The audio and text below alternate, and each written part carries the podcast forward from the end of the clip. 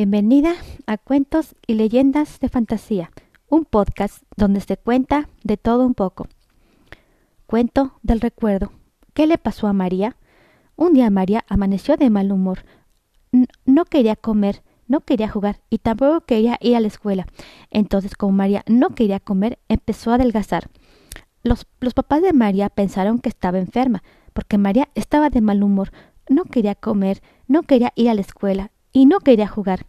Entonces los papás de María la, llevaron con el doctor.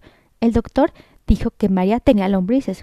El doctor explicó que a veces tenemos lombrices porque no nos lavamos las manos antes de comer. Para que a María se le quitaran las lombrices, el médico le dio unas medicinas. María se, María se tomó las medicinas y después de una semana ya, ya se sentía mejor.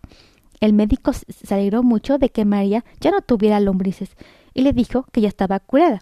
También le dijo que se, tenía que lavar las manos ah, muy bien antes de comer. María ya se había curado. Fin.